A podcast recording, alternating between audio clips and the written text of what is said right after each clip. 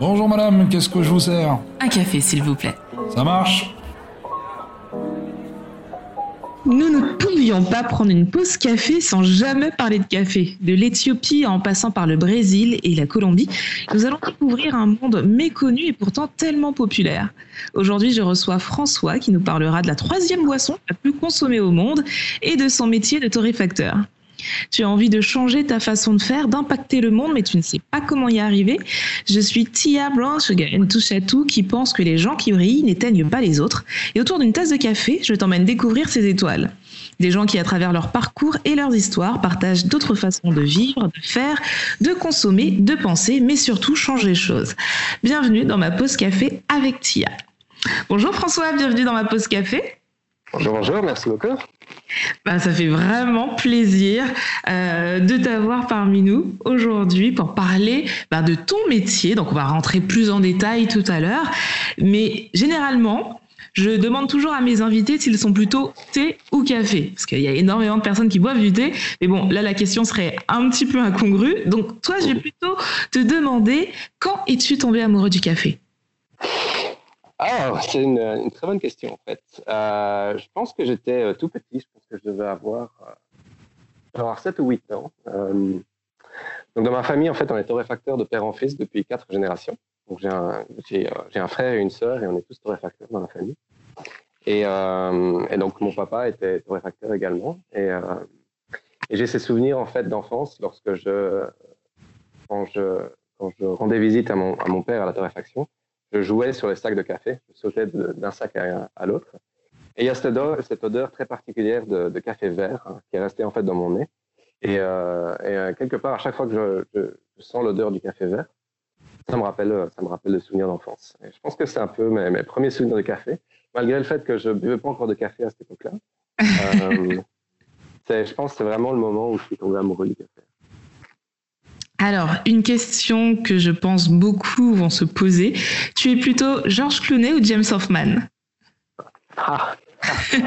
euh, J'aime beaucoup, j'aime beaucoup Georges en fait pour ses qualités d'acteur, mais euh, je vais devoir euh, répondre à Hoffman. Ouais. J'aime beaucoup la, ce que James Hoffman il fait en ce moment. J'aime son livre sur le café est très très bon et, et il a également un, un channel YouTube à présent ouais. qui, est, qui est vraiment très intéressant. Et donc, euh, donc, ouais, sans aucun doute. Euh, Alors, on va parler de la production du café, mais avant de commencer, pour alors, je pense que beaucoup de personnes ne le savent pas, parce que même moi, je ne le savais pas avant de préparer cette émission. C'est quoi le café exactement? Le café, c'est un fruit qui pousse dans les régions tropicales à travers le monde. On en retrouve aussi bien en Amérique latine qu'en Afrique qu'en Asie. Et euh, donc, euh, à la base, c'est une plante, c'est un arbre fruitier en fait qui produit des cerises. Et dans cette cerise, une fois qu'on retire la pulpe, on peut récupérer euh, deux petits grains euh, au milieu. Et en fait, ce sont euh, c'est un café. C'est finalement, ce sont les, les, les grains qui sont au milieu d'un fruit. D'accord. Le fruit, c'est la cerise, si je dis pas de bêtises. C'est bien ça. Voilà. Et est-ce qu'on utilise toutes les parties de la cerise ou non, il y a vraiment des spécificités à chaque partie et tout n'est pas utilisé? Traditionnellement, dans la culture du café, euh, on, on utilise que le grain. D'accord. Pas la pulpe. Euh, maintenant, tu peux manger une cerise, c'est assez bon d'ailleurs. Si tu la, si tu la croques, c'est assez, euh, assez doux. Ça, ça goûte un petit peu comme une prune quelque part. Euh, D'accord, ça n'a rien à voir avec le café en fait à la non, base. C'est totalement, c'est un fruit en fait, donc c'est complètement comestible comme n'importe quel autre fruit, mais euh, pour certaines raisons, bah, déjà la cerise c'est un fruit qui est relativement petit, et donc du coup bah, le, les grains de café en, en eux-mêmes, ils prennent relativement, euh, ils prennent pas mal de place en fait à l'intérieur, donc il n'y a pas énormément de pulpe, mais euh, cette pulpe est complètement comestible. Ça n'a pas énormément de goût, donc du coup, ben, je pense qu'on n'en fait pas trop de commerce. Et donc, euh, une fois qu'elle est retirée, la pulpe, beaucoup de producteurs peuvent utiliser cette pulpe pour euh, différents euh, usages. Mais ce qui est très souvent utilisé, c'est pour faire du compost. Donc, la, la, pulpe, elle atterrit sur une pile de compost et ensuite c'est réutilisé à travers, à travers les champs, à travers les cultures. D'accord. Ok. Et dans quelle région on produit le café? Donc c'est dans les régions tropicales. Donc c'est entre, euh, entre les tropiques, donc le Cancer et Capricorne. D'accord. Où il fait donc, euh, ouais, c'est ça. Donc il faut donc le, le, café, donc c'est une, une, plante, enfin les caféiers. Le caféier, c'est le nom de la plante. Et c'est une plante qui est assez fragile en général. Donc il y a deux grandes familles de caféiers, comme beaucoup le savent. Il y a les arabicas et les robustas. En général, les arabicas sont les plus prisés parce qu'au niveau gustatif, ça a une meilleure qualité. Et, euh, et en fait, ces, ces caféiers, ces, arbres sont très fragiles. Donc, euh, il leur faut pas mal de chaleur, pas mal d'exposition au soleil. Il faut de l'eau, mais pas trop. Il euh, faut éviter euh, le givre. Donc, il y a pas mal de, conditions. Et donc, effectivement, c'est les, conditions tropicales, en fait, qu'il faut, qui sont, idéales. Donc, maintenant, il y a quelques exceptions. Par exemple, le Mexique, qui est un petit peu en dehors du, des zones tropicales, produit du café. On commence doucement à produire du café en dehors de ces zones-là, par exemple en, en Californie, euh, aux États-Unis. On a commencé, euh, il y a une ferme qui produit maintenant un petit peu de café. C'est encore très, euh, très limité. Ok. Et la plus grosse région à produire du café, c'est laquelle? Euh, Actuellement, donc les plus gros producteurs de café dans le monde, c'est le Brésil et le Vietnam. D'accord. Le Brésil pour l'arabica et le Vietnam pour le robusta. Mais l'Afrique produit énormément de café, ainsi que l'Amérique latine. L'Asie, c'est un peu plus parsemé, mais il y a quand même pas mal de production, notamment en Indonésie. Et donc, euh, donc le café, or, originairement, en fait, c'était euh, du côté de, de l'Arabie, en fait. Donc, ça vient de l'Éthiopie, Yémen. Ouais. Et en fait, les, les Yéménis sont euh, les, les, les, marchands yéménis ont été les premiers à faire du commerce en fait de café euh, historiquement. Et après, ben, il y a eu la grande période coloniale où finalement, ben, toutes les colonies ont commencé à à se piquer en fait des graines de café et à aller les planter euh, à droite gauche. Donc notamment, bah, le café est arrivé en Amérique. Donc euh, maintenant, on trouve énormément de production de café en Amérique centrale et en Amérique du Sud.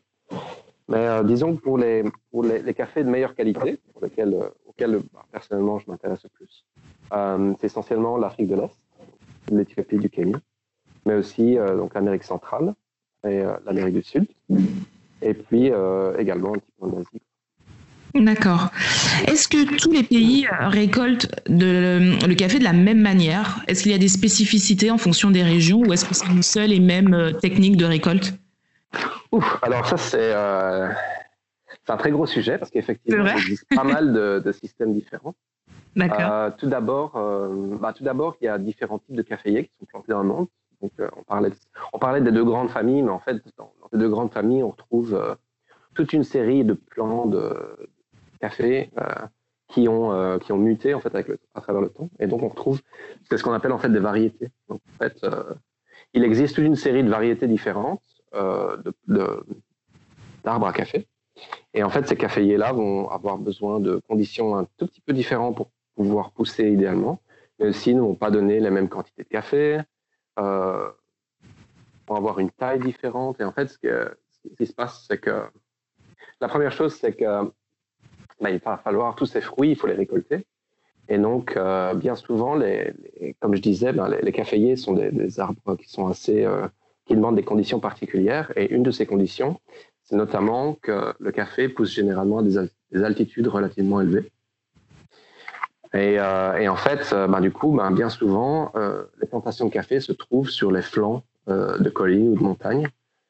Et donc, c'est assez difficile pour accéder à ces champs euh, avec des machines. Et donc, euh, il y a une grosse partie de la production mondiale de café où euh, toute la, la récolte se fait manuellement. Doit, doit, se faire à la main. Maintenant, il y a d'autres pays comme le Brésil, par exemple, où le café pousse à des, des, des, altitudes un peu plus basses, où ils ont un, un, terrain qui est un petit peu plus plat. Et donc, ça leur permet en fait d'utiliser des machines qui vont permettre de, de récolter en fait le café. Donc, en fonction en fait du type de terrain, eh ben, le, la, la, cueillette va se faire de manière un petit peu différente. D'accord. Et est-ce que la, la façon de récolter le café définira sa qualité? Oui. Alors, euh, donc il y a d'une part il y a la cueillette et ensuite il va y avoir euh, donc en fait pour produire des, des, grains de café de bonne qualité, euh, c'est assez impératif que les les cerises soient récoltées quand elles sont à maturité. Donc, généralement, quand un arbre va commencer à, faire pousser des fruits, euh, les cerises vont être vertes et euh, graduellement, elles vont devenir jaunes et ensuite rouges. Et en fait, généralement, quand elles sont bien euh, rouges vifs, c'est à ce moment-là que ben, visuellement, on peut déduire que la cerise est arrivée à maturité. C'est à ce moment-là qu'on veut cueillir les grains de café. Alors bien évidemment, pour faire une tasse de café, il faut des dizaines et des dizaines de grains de café. J'imagine. Euh, je me rappelle plus exactement combien c'est. Il faudrait que je, je recompte une fois, mais il me semble que c'est quelque part entre, entre 40 et 50, si je dis pas de bêtises. Donc c'est beaucoup de. Donc forcément, bah, si tu imagines que dans chaque cerise, il n'y a que deux grains, ça veut dire qu'il faut cueillir 25, dans les 20-25 cerises pour produire juste une, tasse de café. Une tasse de café, c'est énorme. Alors du coup, ben, forcément, la, la, récolte, elle se fait très rapidement. Et donc forcément, il y a des, il y a des experts cueilleurs qui, sont très rapides. Mais bien entendu, ben, y a, ça, arrive bien souvent que dans la cueillette, notamment si on commence à utiliser des machines, ben, il y a différentes cerises à différents niveaux de maturité qui vont être euh, euh, cueillies. Et donc, du coup, ben, une grosse partie, en fait, euh, du process, en fait, pour faire du café de bonne qualité, ça va être ce qu'on appelle le sorting, donc c'est le, triage donc, on va devoir trier en fait aussi bien les cerises. Donc, il y a une partie du triage qui se fait lorsque le café il est encore dans les cerises. Et ensuite, on va dépulper en fait ces cerises. Et il y a encore une autre partie de triage qui va se faire euh, un peu plus loin. Mais en gros, le, les grains de café, en fait, il y a beaucoup de grains qui euh, qui, ont, des défauts. Et en fait, pour pouvoir faire un café de très bonne qualité, ben, il va falloir se débarrasser en fait de tous ces défauts. D'accord. Et prendre que les bons, quoi. Et on en fait quoi des, des, des moins bons euh, grains? On les jette? C'est fini? Euh, Alors, c'est soit on les jette, mais en général, il y a un marché. Euh, en général, on n'aime pas trop le gaspillage. Et le truc, en plus, c'est qu'il y a, ben, finalement, il y a un marché pour tout. il y a un marché pour des cafés de très, très haute qualité, mais il y a aussi un marché pour du café de moins bonne qualité, quelque part. quand, par exemple, tu réfléchis au café soluble, bien souvent, ben, c'est des qualités de café qui ne sont pas extraordinaires qui atterrissent euh, là-dedans. Et donc, en fait, euh, il y a beaucoup de cafés, euh, finalement, qui ont des défauts. Pas parce qu'ils ont des défauts qui ne sont pas consommables, à moins qu'il vraiment, commence à y avoir du moisi ou ce genre de choses, donc, qui les rendent non propices à la consommation. Mais en général, ces cafés-là, ben, si c'est des grains qui sont pas arrivés à maturité ou qui sont qui ont des il existe toute une série en fait de défauts que ces grains peuvent avoir et ça peut nuire à la qualité de la tasse. Et donc, euh, ils peuvent quand même être consommés. C'est juste qu'ils vont pas être aussi, euh, délicieux. D'accord. Donc, euh, les cafés avec lesquels moi personnellement je travaille, c'est des cafés de très haute qualité, qu'on appelle des cafés de spécialité, qui représentent en fait qu'un très petit pourcentage en fait des, des, des, cafés produits à travers le monde. Et donc, donc ouais. Donc voilà. Donc il y a un peu un marché pour tout. Donc c'est-à-dire qu'effectivement, tu as envie, si tu veux faire du café de bonne qualité, il faut bien trier. Et euh, tous ces cafés qui sont triés, qui sont mis de côté, ben, on peut quand même les utiliser, mais bien souvent, euh, si c'est des pays qui sont un peu plus pauvres, parfois ça atterrit sur le marché local. Euh, parce que bien entendu, les, les, cafés de meilleure qualité, ben, c'est ceux que tu peux vendre à un prix plus élevé aussi. Donc bien souvent, ils sont destinés à l'export, tandis que ben, des défauts, tu vas pas pouvoir en tirer grand-chose. Du coup, ben, bien souvent, c'est simplement vendu à très petit prix euh, sur le marché local, quoi. Parce que ça vaut pas le coup, en fait, d'exporter ce produit. D'accord. Mais est-ce que ça veut dire que le café soluble, c'est forcément de mauvaise qualité? Hmm. D'accord. Non. Euh, non, non, tu peux faire du, ah, café. Il y, a quelques, il y a quelques compagnies maintenant qui commencent à faire du café soluble de bonne qualité. Et, euh, et c'est faisable. je me suis pas énormément penché sur le sujet, mais j'ai eu l'occasion de goûter quelques cafés solubles qui étaient très bons. Qui étaient, tu, peux toujours, tu peux quand même goûter que il y a eu un petit peu d'oxydation et que bah, c'est pas aussi bon que du café qui est frais, mais euh, après voilà, c'est la facilité du café soluble. Ce qui se passe en fait, c'est que euh, le procédé en fait pour faire du café soluble est assez long et donc du coup ben, est assez coûteux. Et donc du coup ben, pour avoir un, produit qui euh, qui reste accessible pour la vente en supermarché et pour de nombreux ménages, ben, bien souvent en fait les grandes marques vont acheter du café de moins bonne qualité pour réduire les coûts. Mais en fait, si tu prends du café de bonne qualité et que tu en fais du café soluble, donc tu passes à travers tout le, procédé, tu peux faire quelque chose de très bon. Mais évidemment, bah, ça va être euh, relativement coûteux. C'est un procédé supplémentaire. Euh, produire du café de bonne qualité, c'est un procédé long qui demande énormément d'efforts. Et, euh, donc, forcément, ça va être très coûteux. Et donc, si tu rajoutes encore un procédé supplémentaire, ben, c'est comme la décaféination. Si tu veux décaféiner du café, c'est possible d'avoir des décaféinés qui est très bon, mais il va falloir payer un prix plus élevé parce que c'est un, que tu, peux, tu dois déjà payer un certain prix pour avoir une bonne qualité, et en plus de ça, tu vas devoir rajouter encore un procédé supplémentaire. Ouais, la qualité a un prix, forcément. Oui, absolument. Et euh, est-ce qu'il y a des appellations qui définissent la qualité du café euh, ou des AOC, des choses comme ça? Hum, Pas vraiment. Pas vraiment. D'accord. Il y a quelques pays qui essayent un petit peu de d'avoir une certaine renommée par rapport à leur café. Euh, forcément, il y, a des, des, certains pays producteurs qui ont une grosse réputation, comme euh, l'Éthiopie par exemple, ou la Colombie, qui sont des cafés, des producteurs de café qui ont une qui ont euh, beaucoup misé en fait sur la culture du café, et donc ils ont ils ont maintenant cette réputation d'avoir du café de très haute qualité. Maintenant, des appellations d'origine contrôlée, très peu. Pas vraiment de, gros contrôle qui se fait. Euh, il faut dire aussi que l'industrie du café euh, est assez. Euh, donc je parlais un petit peu auparavant en fait de l'industrie du café de spécialité. Et en fait, cette industrie de spécialité, c'est quelque chose de, c'est une addition assez récente parce que en opposition en fait au mot spécialité, on, fait souvent référence au café de commodité. En fait, le café de commodité, c'est un petit peu le café c'est du café qui est pas euh, qui est pas spécial en fait. Euh, donc c'est assez. Euh, Qu'on boit tous les jours.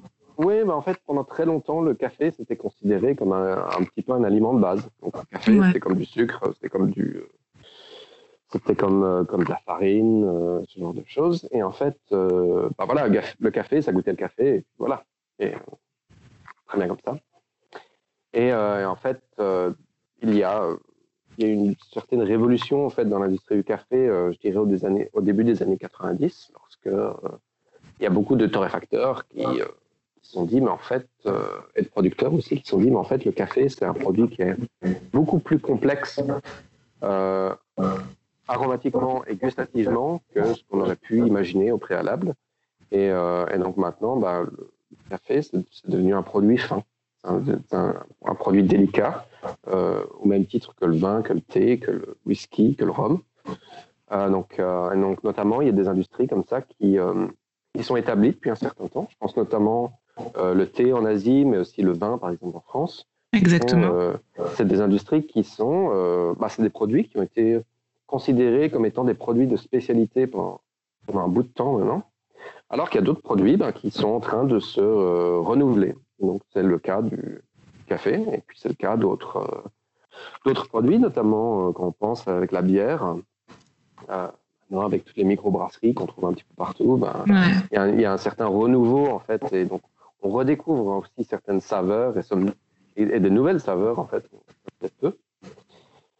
Et, et, voilà. Et donc le café, ben, c'est mais c'est super intéressant que tu dises ça parce que c'est vrai que au quotidien, on a tellement l'habitude de, boire un café et pas forcément, comme tu le disais, des, grands crus, que on, pourrait vraiment penser que bah non, le, café c'est uniquement ce qu'on boit dans le café du coin, alors que pas du tout. Il y a vraiment de belles pépites et il y a, comme tu le disais, des arômes à découvrir et des choses d'exception. Donc ça, c'est bien de le souligner pour ceux qui ne le savaient pas.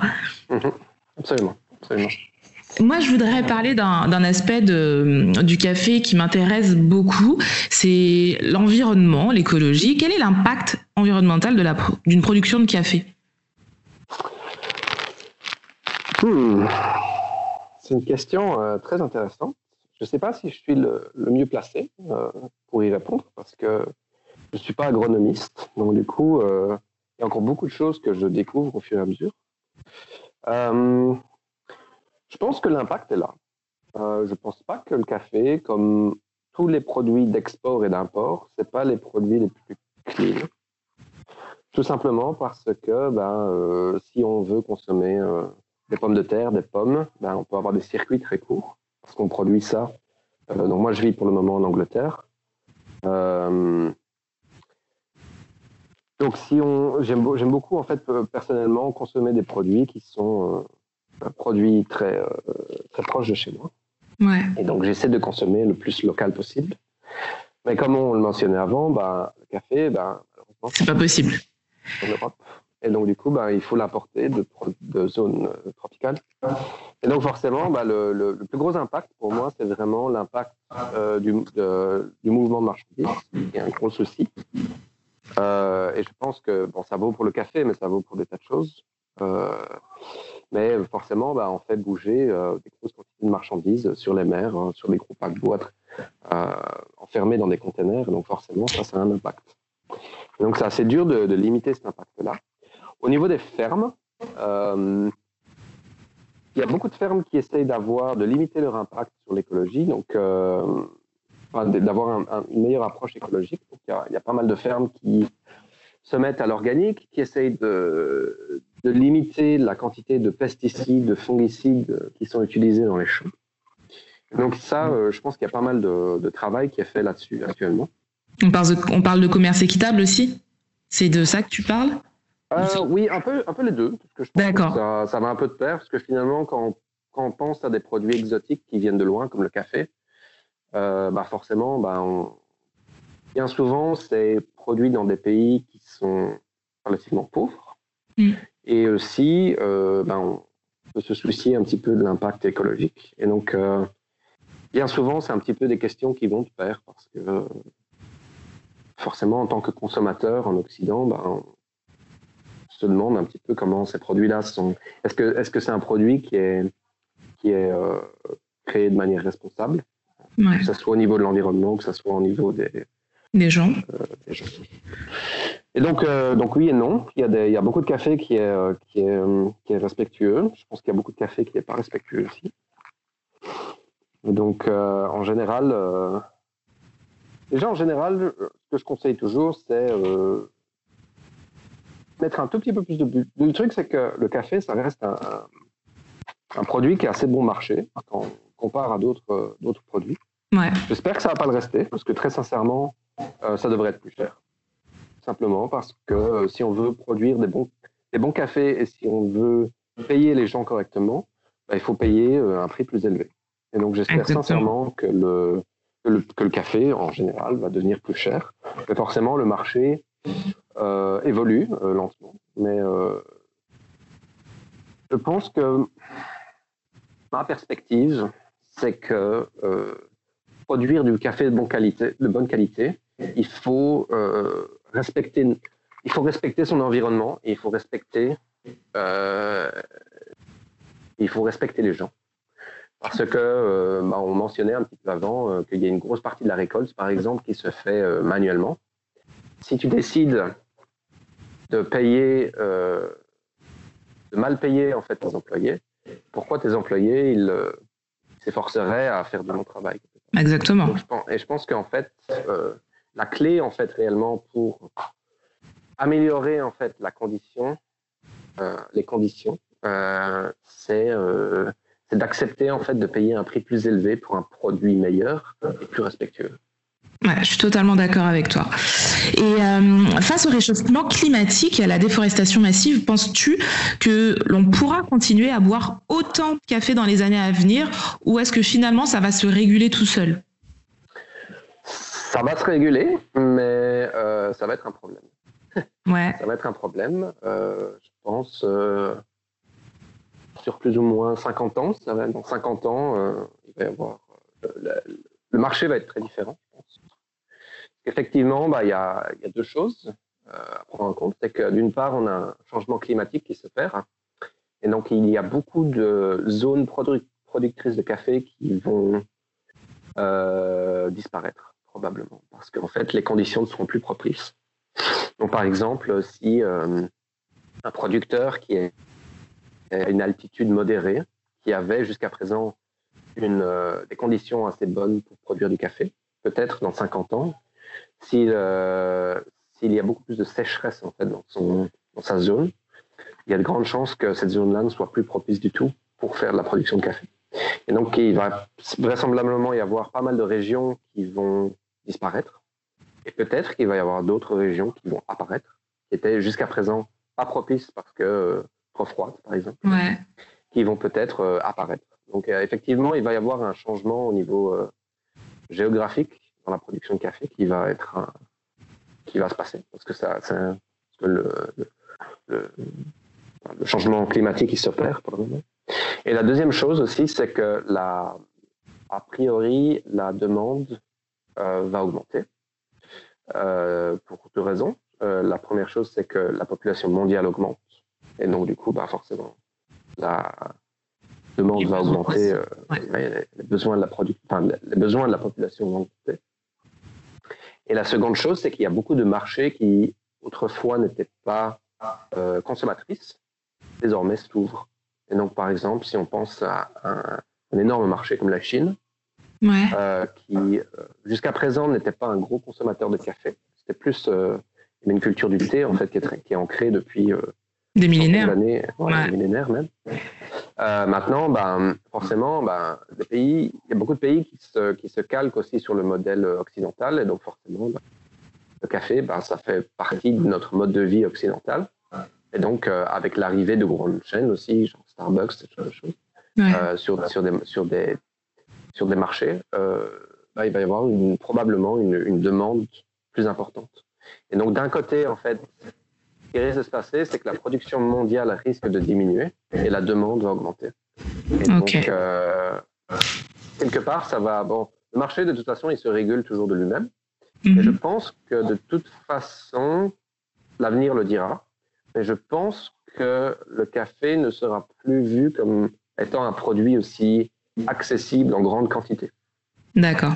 Donc, c'est-à-dire que la, personnellement, je consomme pas tant de café que ça peut-être une tasse ou deux par jour, ça me suffit. Euh, mais j'aime qu'il soit de bonne qualité. Et en fait, je pense qu'il y a beaucoup de gens qui, euh, qui boivent du café en énorme quantité, genre euh, entre 5 et 10 tasses par jour. Ah ouais, quand même. ouais, je pense notamment en Allemagne, je pense qu'il y, a des gros consommateurs de café. Je sais pas comment ils font, parce que personnellement, la caféine atteindrait directement. Mais je pense qu'il y a des gens qui consomment énormément de café. Et je pense qu'il va y avoir un gouffre aussi qui va se créer de plus en plus entre le café de très bonne qualité, plus rare, assez cher, et le café de très mauvaise qualité. Et euh, là où euh, autrefois on pouvait encore avoir des cafés euh, intermédiaires, intermédiaires je pense que le, ça va se, le, gouffre va se créer de plus en plus. D'accord. Tu parlais de Starbucks et c'est super intéressant que tu, tu aies mis le doigt dessus. Tu penses quoi du café de Starbucks, en toute honnêteté? Mmh. Je pense, euh, je pense qu'ils achètent du café d'assez bonne qualité. D'accord. Euh, mais malheureusement, euh, ils ont qui a fait un petit peu la signature en fait des grands. qui fait un peu la signature des cafés de, Starbucks, c'est que ils font énormément de boissons très sucrées avec beaucoup de lait. Et du coup, il faut que le café il faut qu'on puisse encore goûter le café à travers tout ce sucre et tout ce lait. Et donc, la seule manière, en fait, d'atteindre ça, c'est de faire euh, des torréfactions qui sont très foncées. Et donc, euh, bien souvent, si tu goûtes le café, en fait, de Starbucks, c'est juste du café qui est très brûlé, en fait. Et, euh, en fait, tu remplaces toutes les propriétés naturelles du café par ce goût de brûlé, de torréfié. Et donc, donc la torréfaction, c'est vraiment un art qui est très délicat parce que c'est vraiment équilibrer en fait euh, finalement le finalement euh, essayer de, garder toutes les, propriétés naturelles en fait des grains. Et euh, et donc donc je pense que Starbucks ils achètent, ils achètent pas du, café de mauvaise qualité mais malheureusement ils ont ils ont leur marché et donc leur café bien souvent est pas très très bon maintenant ceci dit ils ont des nouvelles initiatives j'étais il y a quelques années ils ont en fait ils ont ils ont ouvert à travers le monde des nouveaux nouvelle torréfaction qui s'appelle le Starbucks Reserve. Ouais. Et, euh, donc, euh, j'étais, j'étais il y a quelques années, j'étais à Seattle, c'était la première. Et, ouais. Euh, et, c'était très impressionné parce que tu rentres là et c'est. C'est très beau, déjà. Ah c'est magnifique. Et puis c'est très engageant aussi. Les, gens sont très sympathiques à l'intérieur. Tu vois que c'est vraiment. ça parle de café, quoi. Et et ouais, c'est un peu le Willy Wonka du café, c'est vraiment chouette. Euh, et, et, le café, il est encore un petit peu torréfié. Maintenant, c'est aux États-Unis, en général, les Américains. forcément, différents marchés ont des préférences personnelles un petit peu différentes. Et donc, en général, aux États-Unis, le café est toujours torréfié un tout petit peu plus foncé.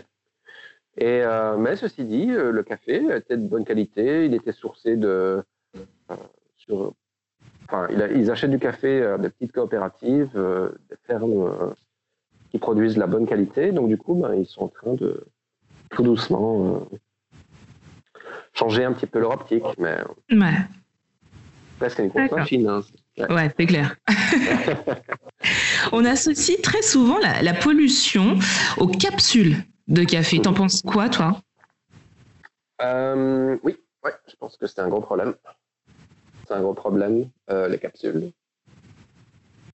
Euh, le plus gros souci avec les capsules, c'est que on consomme beaucoup de produits en fait qui sont emballés. Donc, par exemple, moi, tu veux boire une bière, par exemple, ben, la bière, elle vient dans une canette en aluminium.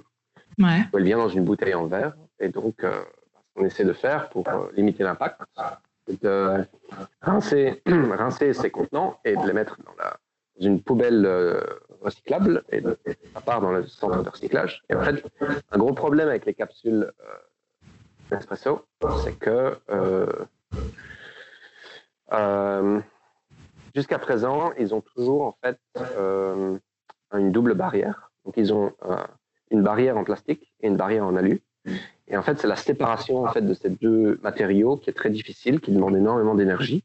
Et donc, du coup, ben, ce qui pollue pas mal. Et donc, il existe euh, maintenant euh, de plus en plus d'autres solutions, euh, comme par exemple des capsules tout alu, qui peuvent être rincées et donc placées après dans une poubelle recyclable, ou alors même toutes plastique ou même compostables. Si on a un compost, on peut mettre la capsule entière dans le compost il y a une, certaine demande en fait du marché, donc euh, c'est assez compliqué comme sujet parce que à l'heure actuelle, euh, ils ont bien réussi leur coup en fait.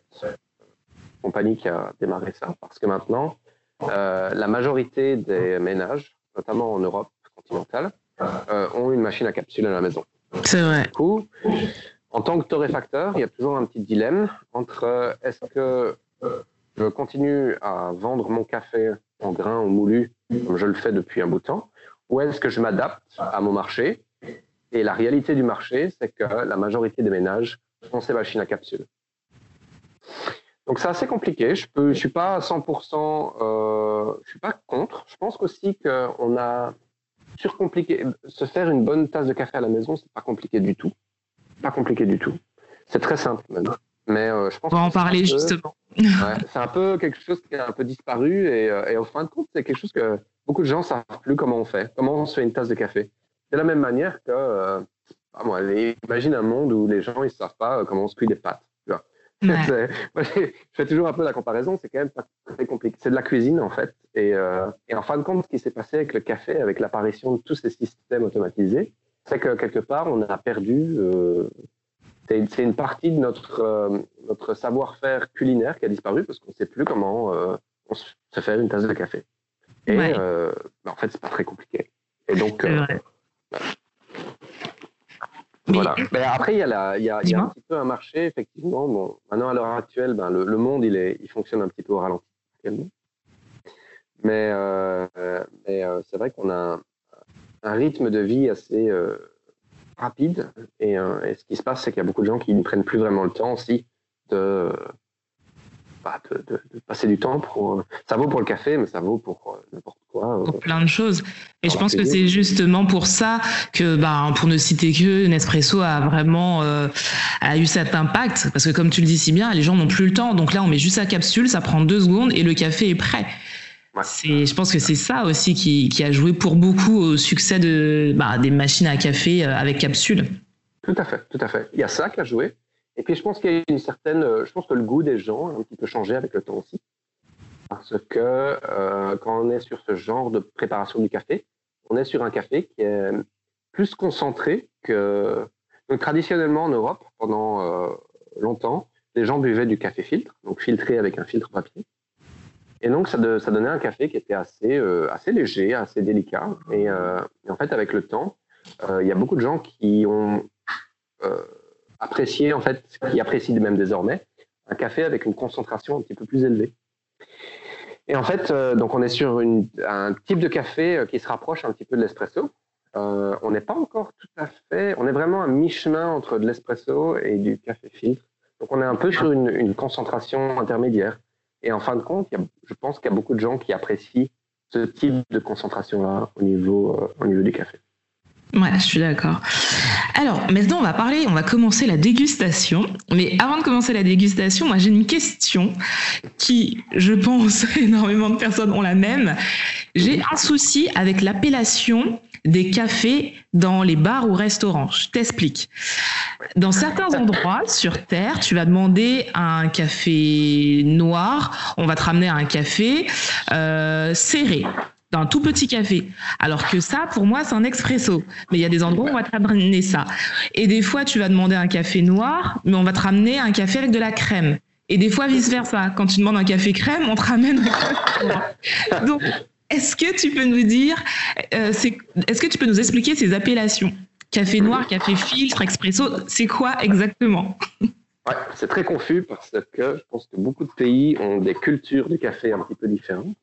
Donc, euh, forcément, de, en fonction de là où on se trouve dans le monde, un café, ça peut euh, vouloir dire quelque chose de différent. effectivement, si on, rentre dans un, dans un café en Italie et qu'on demande un café, on va se voir servir un espresso. C'est ça Alors que pour moi, c'est un café plus long Oui, parce qu'en Italie, ben, un café, c'est un espresso. Alors que si on va euh, aux États-Unis, si on, on va dans un, sur le bord d'une autoroute, on va dans un American Diner, on va se voir servir un grand mug de café filtre. Avec beaucoup d'eau Avec, euh, ouais. Donc, bien souvent, il n'a pas très bonne réputation. Donc, ça dépend. C'est compliqué. C'est très compliqué. Euh, c'est compliqué, mais en même temps, quelque part, ça fait un peu la richesse.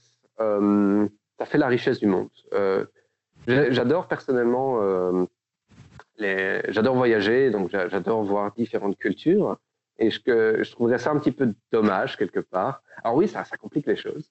Mais quelque part, si tout le monde utilisait, si tout le monde avait les mêmes, les mêmes goûts, si tout le monde avait les mêmes appellations, bah finalement, ça, ça, notre monde deviendrait très standardisé. Et donc, quelque part, ce qui fait aussi la richesse et la beauté, en fait, euh, du, monde dans lequel on vit, je trouve.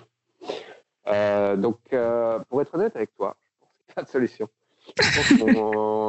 Faut goûter. La meilleure chose à faire, oui. Et puis la meilleure chose à faire, c'est d'essayer de, comprendre en fait ce que différents pays vont appeler euh, de différentes manières. D'accord. Mais euh, moi, ce que je trouve toujours très confus, bien souvent, notamment si tu rentres dans un coffee shop moderne, il y a toutes ces appellations, euh, genre café latte, cappuccino, flat white. c'est beaucoup de café. En gros, c'est très simple. il y a différentes méthodes en fait pour préparer le café. Les plus connues sont les suivantes. Euh, le café filtre. Donc le café filtre, c'est du café qui est préparé avec un filtre en papier. Et donc généralement, ce filtre en papier il est placé dans un cône dans lequel on va mettre le café moulu et ensuite on va verser euh, de l'eau chaude sur le café et ça va filtrer à travers ce, papier. Et donc c'est personnellement la méthode que j'apprécie le, plus. Donc c'est comme ça que je me prépare euh, le café à la maison.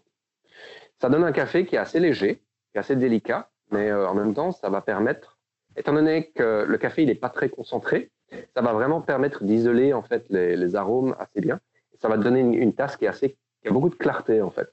Et, euh, donc moi, enfin, personnellement, j'apprécie avoir cette clarté et, une tasse de café qui est assez délicate. Ensuite, on a euh, les méthodes sous pression. Donc, euh, la, plus connue, c'est la méthode espresso. Donc, la méthode espresso, c'est simplement une machine qui va chauffer l'eau et qui va l'envoyer à travers du café moulu assez finement euh, sous pression. Et ça va permettre en fait d'extraire un café qui est assez concentré, très concentré même. Ouais. Euh, et donc, bien souvent, on appelle ça un shot d'espresso euh, parce que c'est une très petite quantité.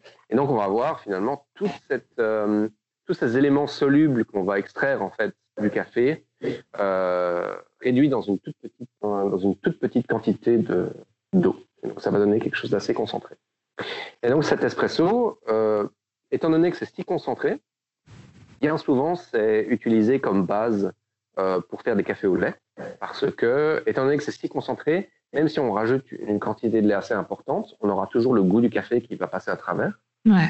Et donc, c'est utilisé comme base pour différentes euh, boissons lactées qu'on appelle cappuccino, latte ou euh, flat white. Mais en gros, c'est très simple. En gros, c'est simplement un espresso avec du lait chaud, préparé à la vapeur.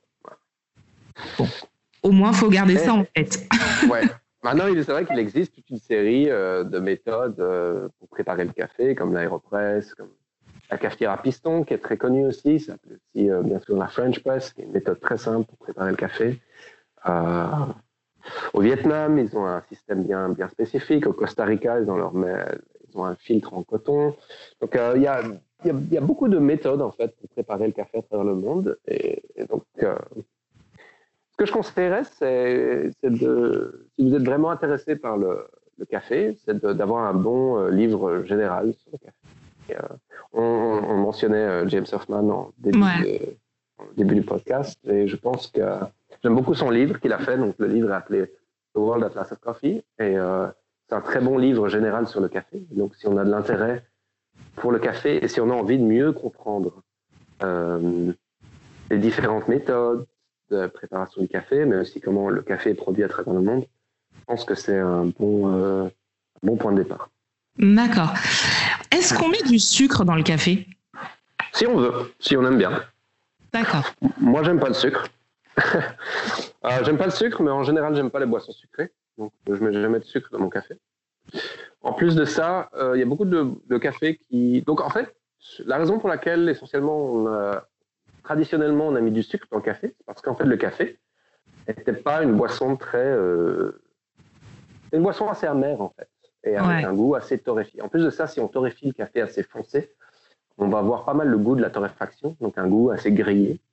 Et en même temps, bah, toute cette amertume, euh, elle peut être un petit peu, euh, un peu difficile. Et donc, du coup, pour arrondir, pour donner un petit peu de douceur en fait à, ce café, traditionnellement, on ajoute un petit peu de sucre. Et en fait, euh, on arrive à avoir un café comme ça qui est un petit peu, euh, comment dire, en anglais c'est bittersweet, mais c'est un peu euh, doux amer en fait. Ouais. Donc, euh, donc il y a des gens qui aiment bien ce goût en fait d'avoir une amertume et en même temps avoir ce sucre. Mais maintenant, si on boit du café de très bonne qualité, en général, ce café-là va avoir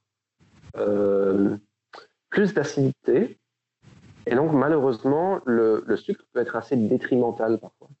Euh, et donc, il y a beaucoup de, gens qui trouvent que le café devient sûr. Mais effectivement, ce qui se passe, c'est que quand on a un café avec plus d'acidité, donc quand on dit l'acidité, euh, c'est finalement c'est le fruité en fait qu'on trouve dans la tasse.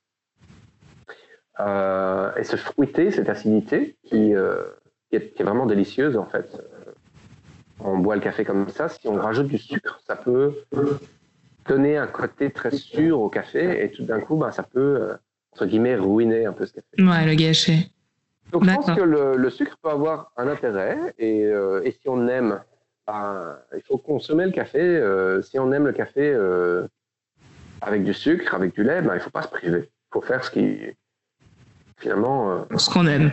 oui, voilà, il faut, faut, se faire plaisir. Et je pense qu'il y, y, a différentes préférences et euh, il n'y a rien de mal à ça.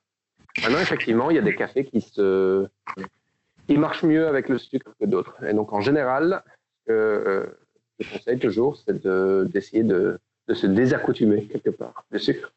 Ouais. En plus de ça, ben, c'est meilleur pour la santé aussi en plus. Alors j'ai lu qu'on pouvait mettre du sel dans son café. C'est vrai ou pas? Oui, c'est vrai. Euh, j'ai jamais. Oui. j'ai jamais, jamais, vraiment testé en fait. Euh, j'ai jamais osé. euh, oui, j'essaye, je, mais effectivement, le sel, c'est un exhausteur de goût. Et donc, euh, donc c'est possible. En, oui. D'accord. Il faut vraiment que je teste. Mais euh, donc ça, je peux pas, je peux pas dire si c'est si c'est bon, mais effectivement, a priori, ça fonctionne assez bien. Donc juste pas trop, mais juste une petite Ouais. pincée de sel dans le café, ça permet de, de, de faire effet de- d'exhausteur. D'accord. Je pense qu'après l'émission, je vais aller tester pour voir. Allez. Euh, bon courage. Si tu avais Ah, ah, une... que Hein, dis-moi. non, je pense que ça, donne- ça donnera de bons résultats. je te dirai ça après. ok. Si tu devais nous conseiller sur une machine quand on débute dans le café, mais qu'on a quand même envie de boire quelque chose de bon, c'est-à-dire on veut pas rester euh, au café soluble, on a envie de monter un petit peu en gamme, tu conseilles quelle machine à la maison? Alors la meilleure machine que je peux conseiller, c'est un bon moule à un café. Ouais. Et euh, bien souvent, on, quand on pense café ou méthode de préparation du café, on pense au, à la cafetière, au système en fait pour préparer le café. Ouais. Or, pour faire un bon café, on n'a pas besoin d'avoir une cafetière très sophistiquée. Par contre, ce qui est assez essentiel, c'est d'avoir un bon moulin. Alors, le moulin va pouvoir. euh, donc, quand je dis bon moulin, c'est un moulin soit manuel, soit électrique, avec des meules, euh, de préférence en acier, mais on peut aussi avoir des meules en céramique. Euh, c'est pas des moulins à hélice, parce que les moulins à hélice, ça fonctionne pas très bien. D'accord. Euh, mais les moulins avec des vraies meules. En fait, le moulin, ça va permettre deux choses. Euh, ça va permettre de euh, moudre son café fraîchement avant de le préparer. Et ça, c'est très important. Parce que le café, c'est un produit frais. Donc, une fois qu'il est torréfié, le café, il, a, euh, il, va, il va perdre en fraîcheur avec le temps. Donc, c'est pas, c'est pas une denrée qu'on peut, consommer, qu'on peut conserver pendant des semaines, voire des mois.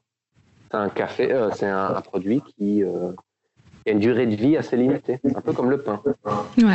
ou, euh, ou d'autres produits. Et donc, ça, il s'oxyde en fait. Et donc, à partir du moment où le café il est moulu, euh, il va s'oxyder plus rapidement. Et donc, du coup, si on achète du café qui est déjà moulu ou si on le fait moudre dans, le- dans le magasin, euh, bah, le café il va perdre en fraîcheur beaucoup plus vite. Donc, le fait d'avoir un moulin à la maison, ça permet de le moudre juste avant de le préparer. Donc, du coup, on va pouvoir garder toute la fraîcheur en fait dans le grain.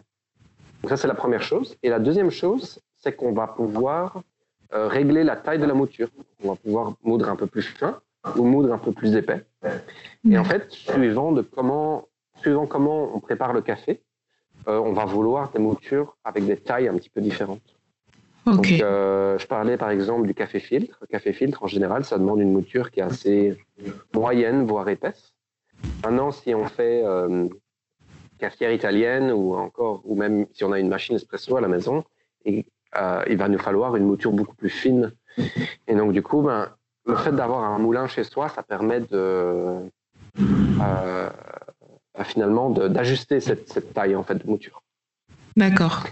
Et donc, c'est vraiment, euh, si, si on a un budget à octroyer pour préparer du, café, du bon café à la maison, ma meilleure recommandation, c'est de, commencer avec un bon moulin. Parce que c'est la pièce la plus importante pour la préparation, la pièce d'équipement la plus importante pour préparer un bon café. D'accord. Et euh, par exemple, je suis toute seule. Le dosage, je fais comment? Je suis toute seule, je veux me faire un café. C'est quoi le dosage pour une personne pour euh, un café normal? Un café Alors, normal. quand, ouais, quand on parle de la majorité des méthodes douces, donc quand, quand je dis méthode douce, c'est café filtre ou c'est cafetière à piston, en général, euh, un bon ratio, c'est euh, 60 grammes de café pour un litre d'eau. D'accord. Donc, par exemple, là, euh, juste avant le podcast, je me suis préparé un mug de café. Et ce mug, je me suis préparé, euh, il fait 250 millilitres. Donc, c'est Ah ouais, un quart de litre. Ouais, il faut bien faire. Euh, 250 millilitres. Donc, c'est un quart d'un litre. Donc, un quart de 60 grammes, c'est 15 grammes de café. Donc, je sais que j'utilise 15 grammes de café pour 250 millilitres d'eau. D'accord. Ok. Donc, Ça, ça, c'est un peu le ratio pour utiliser. euh, Pour l'espresso, c'est encore un petit peu différent. Ouais. Euh, mais c'est vrai qu'à faire de l'espresso à la maison, c'est déjà euh, un peu plus compliqué. Donc, en général, je conseille toujours, si vous avez envie de boire un bon espresso, allez dans un coffee shop, allez dans un café et commandez-vous un, un espresso Un- au comptoir. Ouais, un bon truc. À, à la maison, c'est beaucoup plus simple de se préparer un- une bonne tasse de café filtre ou euh, une cafetière italienne, une cafetière à. D'accord. Ça, c'est bon à savoir.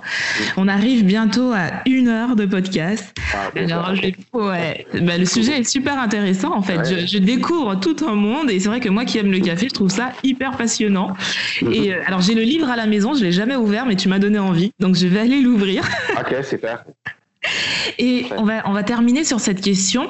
Si on ne devait retenir qu'une chose pour toi, le, le message le plus important à propos du café ou euh, je sais pas, un truc hyper important que tu as envie que les gens retiennent, ce serait quoi? Hmm.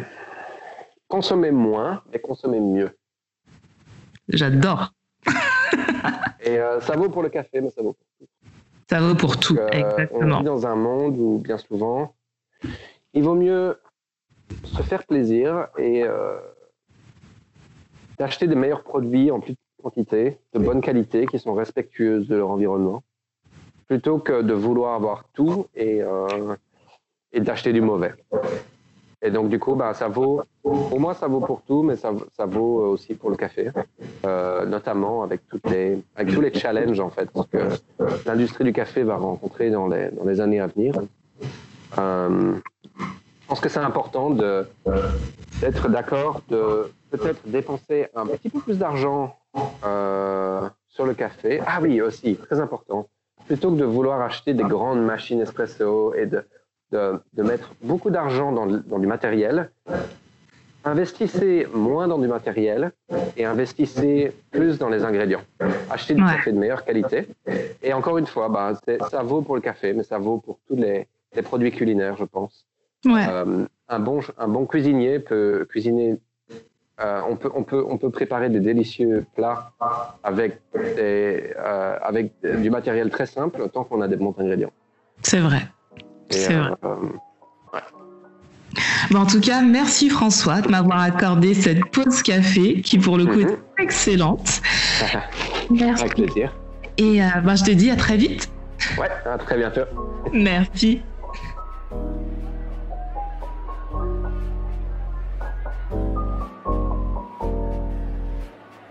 Retrouvez ma pause café avec Tia un mardi sur deux sur iTunes et Spotify.